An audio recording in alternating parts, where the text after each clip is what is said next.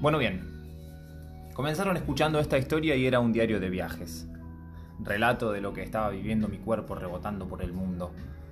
Por un momento se me hizo difícil en tiempos de pandemia e introspección seguir relatando historias del pasado más livianas. Cuando adentro mío están sucediendo tantas transformaciones. Adentro mío y todo a mi alrededor. Lo que antes parecía divertido, experimentar lugares nuevos sin dudarlo, tomar aviones si podía pagarlos, comprar cosas que no necesitaba, besar extraños por el solo hecho de poder. Me había hecho olvidar de lo más sagrado, que late y vibra solo dentro mío. Pero retomaré un poco el viaje en la ciudad de Melbourne, Australia, pues no quiero demorar tanto en llegar a contarles mis aventuras y transmutaciones en Alemania, en Perú, en California, bien adentro de mis tripas. Hoy tantas verdades han caído frente a mis ojos viendo niños muriendo de hambre en la India y también tanta sabiduría un profundo respeto por quedarme quieto y no seguir moviendo cosas de un lugar para el otro. Tanto tiempo lo hice, tanto tiempo lo sigo haciendo. Viajar no es solamente moverse hacia otro lugar. También es alinear las naves, reagrupar las fichas, releer los libros que guarda nuestra biblioteca interior. Vuelvo al relato de mis primeras experiencias en Australia. Notarán un cambio en mi tono y mi interpretación. Es el intento por viajar nuevamente al momento, en el relato y en el personaje que fui. Recién llegado a Melbourne. Dos noches pagas de hostel, la mochila rota. Ya no podía andar de acá para allá buscando aventuras. Una mochila nueva costaba 200 dólares. Era mucho dinero para mí en ese momento. No tenía ni casa ni trabajo y todo costaba muy caro. Decidí apelar a los grupos de latinos en Melbourne para comprar una mochila usada. Y me puse en contacto con Cintia. Bueno, en realidad ella se puso en contacto conmigo. Una argentina de 60 años viviendo en Australia, hacía 30 con su marido e hijas. Me ofreció gratis una mochila de primera calidad que su hijo ya no usaba y me la trajo hasta la estación de la calle Flinders cuando terminó su trabajo. Yo la esperaba contento, pero algo cansado de andar buscando trabajo y habitaciones durante todo el día. Ella me abrazó. Me dio la mochila, me miró fijo y me preguntó si estaba bien, si necesitaba algo. Le conté mi situación y le dije que necesitaba un lugar donde dormir, honestamente. Me dijo que en su casa había una habitación libre, porque otra chica argentina también había estado viviendo con ellos, pero ahora estaba en el sudeste asiático de viaje y no sabía bien cuándo volvería. Unas horas más tarde, Cintia me pasó a buscar y me llevó hasta su preciosa casa en las afueras de Melbourne, donde tenía una fantástica habitación para mí solo. La chica argentina que había estado ahí era Ellie, una amiga en común que también había conocido yo en Queenstown. La energía se mueve de maneras misteriosas y hermosas y me puso en la casa de Cintia. La suerte había virado para mi vereda repentinamente y pronto la aventura de Melbourne se pondría más interesante. La casa de Cynthia quedaba a 4 kilómetros de la estación de tren St. Albans. St. Albans a 18 estaciones del centro de Melbourne. El único lugar donde cabía la posibilidad de trabajar para un turista como yo. Para moverme necesitaba una bicicleta, pues los 4 kilómetros que me alejaban de la estación eran difíciles con transporte público. El barrio de su casa es exactamente como los barrios de la película de Jim Carrey, The Truman Show. La vieron. Los autos pasan siempre a la misma hora. Los domingos hay perros. El señor de enfrente tiene un bote que no usó nunca. Los colectivos no se corren ni 5 segundos de su itinerario. Los latinos, negros, turcos, indios y chinos están atendiendo los locales y limpiando las calles. Viven en los alrededores de la estación en departamentos pequeños y manejan autos usados que hacen ruido. Pero los ricos son rubios, o parecen o quieren parecer. Viven en casas de cuatro habitaciones, tres autos, un bote, una barbacoa y un living siempre vacío. El marido de Cintia, ex carnicero del barrio de Mataderos, ahora dueño de una marmolería en Australia, fanático del asado y de Racing, de putear a los árbitros y reírse de las cuestiones que son para reír. Un tipo clásico, con los puchos en la galería después de cenar y charlas largas en las que me aconsejaba cómo cuidarme del amor adolescente de Eva. Cintia, una reina, cocinando cada día para todos, trabajando en los servicios de calidad de Melbourne, escuchándome y contándome su vida. Nunca tuve que pagarles y siempre me trajeron con cariño, a pesar de las complicaciones, a pesar de todos los problemas que existen en las familias y que son difíciles de llevar adelante en un país al otro lado del globo con gente tan distinta alrededor. Me hicieron el viaje mucho, mucho más fácil. Gracias.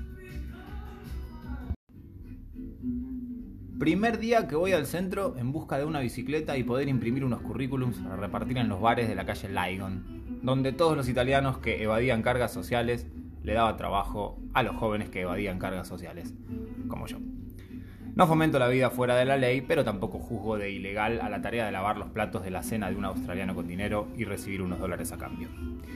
Todavía hoy, en 2020, en mi departamento de Buenos Aires, sobre la mesa de la cama, tengo una luz de bicicleta que se carga con USB. Es lo único que me quedó de la bici.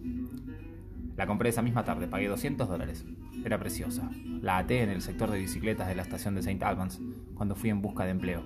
Había llegado a la calle Lygon después del mediodía, cuando los restaurantes cierran para limpiar entre turnos. Los encargados fuman en la vereda y algunos limpian las mesas. Hablé con varios y les comenté que estaba buscando trabajo, era habitual. No tenía mayores expectativas, pero una actitud muy positiva. El cuarto restaurante al, que llegué se llamaba Pasta Rústica, y el dueño era un italiano viejo que hablaba inglés peor que Carlos Tevez verídico. Pero nos sentimos muy rápido. Me dijo, volví a las 17. Le avisé a Cintia que volvería tarde, pues tenía una prueba como dishwasher, mi segundo empleo más recurrente después de ser arquitecto. Me compré una remera negra en el supermercado y volví, después de unos mates con Chanel y Olivia, a emprender mi primer empleo australiano. La noche fue tranquila, cumplí mi rol como un profesional. Aprendí los postres, preparé ensaladas, lavé los pisos, ordené las heladeras, como de costumbre. El chef era pakistaní, el subchef italiano y los mozos ítalo-australianos viejos que hablaban inglés como el dueño o como algún pariente de Carlos Tevez. Verídico. A las 22.30 ya estaba volviendo en el tren con unos dólares en el bolsillo y la promesa de seguir trabajando que parecía muy segura. Bajé del tren a las 23.15, tarde para un día de semana en un barrio lejano del centro de Melbourne. La bicicleta no estaba. A pesar de las cámaras de seguridad, no estaba. Me reí, algo contrariado por el pequeño golpe de realidad que me había regalado el primer mundo. A pesar de todo, tus cosas no son tan tuyas, tu tiempo tampoco. Los 200 dólares que me había ahorrado en la mochila habían sido reembolsados al universo en forma de bicicleta. Tomé el bus, caminé un kilómetro y llegué pasada la medianoche. Cintia, algo preocupada como una tía, me esperaba con comida y chocolate. En su casa podía cocinar, comer cuando yo lo quisiera, tomar mate, lavar la ropa, tocar la guitarra, ningún problema. Al día siguiente les conté la historia y me dijeron que había tenido mala suerte, que según ellos era un barrio muy seguro. También me ofrecieron prestarme la bicicleta que había en la casa que nadie utilizaba. Inflé las ruedas, aceité la cadena y salí para la estación dispuesto a darlo todo en mi segundo día como ayudante de cocina y lavaplatos calificado. Esta vez la bicicleta la até directamente enfrente de las cámaras de seguridad y sabía que esta noche volvería un poco más temprano, pues era día de semana y a las 21.30 ya se cierra la cocina. Cuando bajé del tren y vi que los policías aún estaban vigilando la estación, me tranquilicé. Pero la segunda bicicleta tampoco estaba. Esta vez ya no fue gracioso. Había perdido más plata de la que había ganado trabajando dos días y me sentía bastante ingenuo. Hasta los policías se reían de mi reclamo. Otra vez, volví en bus y caminé. Me sentía avergonzado cuando le conté a Cintia que también me habían robado la segunda bicicleta. Días después, la tercera bicicleta llegó a mis manos gracias a Mariana, más como a ella le gusta que la llamen. Un ser humano fantástico proveniente de la provincia de Salta, Argentina, que vivía en un barrio hipster cerca del centro con su marido australiano, a quien conocí a través de Cintia también. Ella tendría 26 o 27 y su frescura y locura coincidían mucho más con la mía. También me ofreció una habitación en su casa y unos días después de haberla conocido mejor y de buenas charlas, también con su marido, me mudé al barrio de Glen Huntley, un barrio al sudeste, bellísimo, de casas bajas y un parque con cancha de footy. El footy es un deporte australiano mezcla de soccer y fútbol americano muy divertido. y más formaba parte del equipo de su barrio. La acompañamos a entrenar al parque y nos quedábamos pateando la pelota, fumando, hasta que el sol se escondía por el oeste, el lado del mar y el lado de los bares.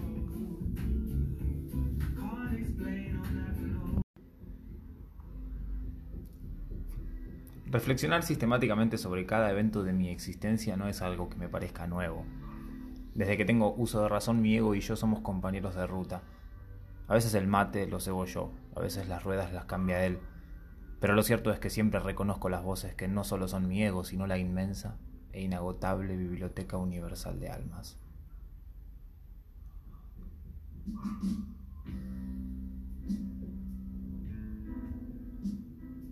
La autopista del cosmos interior se transforma en sentimientos, emoción, euforia, agonía, plenitud, tristeza, pasión y cada límite que nos ponemos. ¿Es el humano acaso inhábil para volar? ¿Es cierto que moriremos todos antes de los 100? ¿Existe el coronavirus? ¿O solo es nuestra limitada mente que subrepticiamente se interpone entre los cuerpos por miedo a hacernos daño? Por miedo a recordar que antes de ser mente fuimos hijos de la carne, fuimos placenta, ombligo, sexo, amor. ¿Es preciso enamorarse de un cuerpo? ¿Es menester crear otra vida, abortarla? ¿Es mi deber cuestionar estos acuerdos? Monogamia, matrimonio, universidad, trabajo remunerado por dinero. Dinero. Plástico. Paquetes pesados, residuos que se van flotando al mar. El mar es mi estómago, el barro es mi sangre, no hay basura que yo suelte que no me haga daño. Es preciso enamorarse de todos los cuerpos, que son también mi cuerpo. Solo somos canales cuencos, hagamos lugar para recibir la savia de la vida. Hablaba, sí, hablo, hablaba, hablo, hablo, sí, hablaba. Hablo, hablo de todo esto, sí.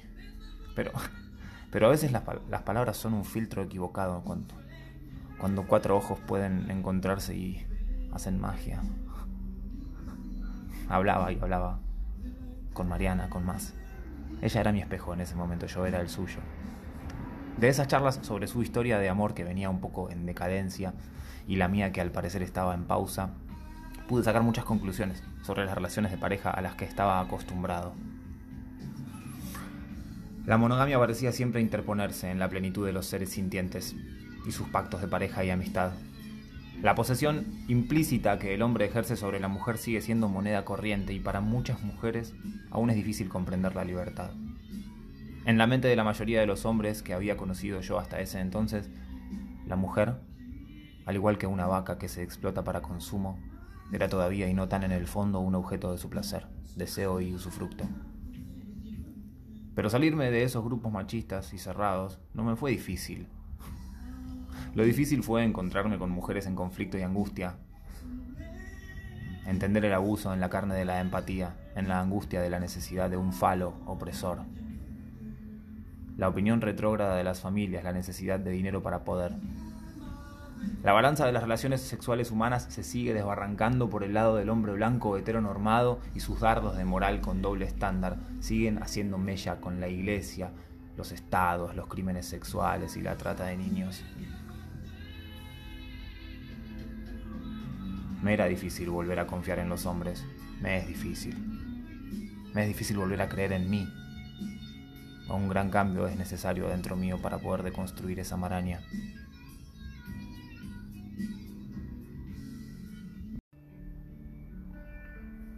La tarde siguiente a conocer a más, me llegó un mensaje de Aileen. Aileen en ese entonces era la novia de mi mejor amigo Isma. ¿Se acuerdan? Ellos vivían juntos en Buenos Aires y estaban en pareja hacía unos cuatro años. Se conocieron en la universidad. Ellos dos también habían estudiado arquitectura. Eran además de novies, compañeros, colegas y amigues. En el mensaje, Aileen me pedía que hablara con Isma, pues lo notaba raro y estaba preocupada. Inmediatamente me contacté con Isma, que siempre, al igual que yo, había entrado en la lista de personas raras, por lo cual no estaba tan preocupado. Con Isma somos amigos desde que él nació, hace 34 años, el 6 del 6 del 86, cuando yo ya tenía un año y dos meses. Nuestras madres eran amigas del profesorado de Jardín de Infantes. Con él compartimos desde vacaciones y viajes hasta trabajos, carrera universitaria y amigos. Mi plan perfecto de fin de semana era tomar el 63 en Villaluro, viajar una hora y después caminar 20 cuadras hasta su casa en el barrio de Saavedra para pasarnos noches en vela charlando y filmando videos con la cámara Sony de su viejo. Caminábamos en cualquier dirección por kilómetros y kilómetros hablando sobre cualquier temática y nos encantaba ser rechazados por nuestra vestimenta en las filas de los boliches para poder quedarnos en los umbrales fumando pipa y esperando por el resto del grupo hasta las 6 de la mañana. Nuestra amistad se construyó a base de convivir, cocinar torta de chocolate y escribir novelas, pasar enormes cantidades de horas compartiendo la vida simple y riendo. Cómo nos hemos reído, hermanito.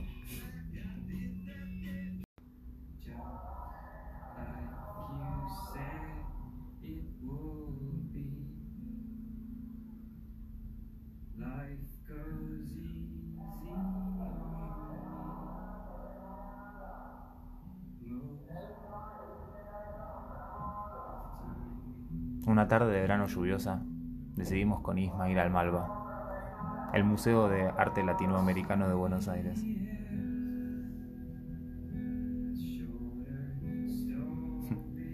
Fuimos a ver una exposición de desnudos en blanco y negro de un prestigioso fotógrafo. Por las ventanas largas modernas del museo corrían cascadas de gotas atrevidas. La luz era tenue y había muy poca gente. Se sentía como estar en un gran living y el clima brindaba cierta intimidad. Isma miraba los cuadros de los hombres completamente desnudos y en un pequeño lapso de silencio me dice, Nachito, yo veo esto y a mí me encanta. Sí, estas fotos están buenísimas. Sí, pero lo que me gusta es el modelo. Me gustan los hombres. Yo sabía que para él la sexualidad siempre había sido un universo amplio de exploración. Nuestra mejor amiga fue su primera novia a los 15 años y en sus posteriores relaciones primaba la amistad mucho antes que un atractivo físico con las mujeres. Aunque creo que la mejor manera de tener relaciones es esta, yo no sabía que él también se sentía atraído por hombres. Esa tarde en el Malva fue preciosa. Pudimos hablar abiertamente sobre todas y cada una de las cuestiones de su percepción de género algunas de las aventuras en las que se había embarcado con lujo de detalles y risas, también de varias historias oscuras, varias historias oscuras. Sabemos todos que el universo de las minorías de género es marginal y la discriminación lleva a las relaciones no heterosexuales a mantenerse en una clandestinidad peligrosa y triste. Aileen sabía todo de Isma, por lo que me sorprendía que estuviese preocupada por él. Pensé que se trataría de otra de sus ideas locas los Géminis son así. Viven entre mundos explorando y proponiendo escenarios nuevos, pero ella parecía estar hablando en serio. Me atendió del otro lado del mundo, negrito querido, tantos meses sin hablar. Te extraño, guacho. ¿Dónde mierda estás ahora?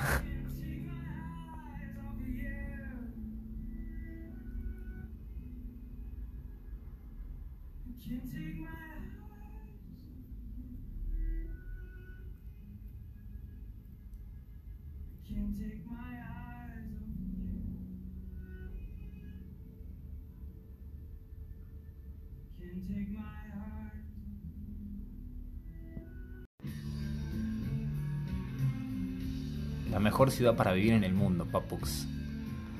Melbourne, Australia. Pero no te habías ido a Tailandia. ¿Qué onda el viejo de Eva? Según me contaste, el chabón es un capo. Obvio. Cuando nos veamos te cuento todo. Tranca. La semana que viene. ¿Qué onda, negrito? Aileen me dijo eso y no sabía qué onda.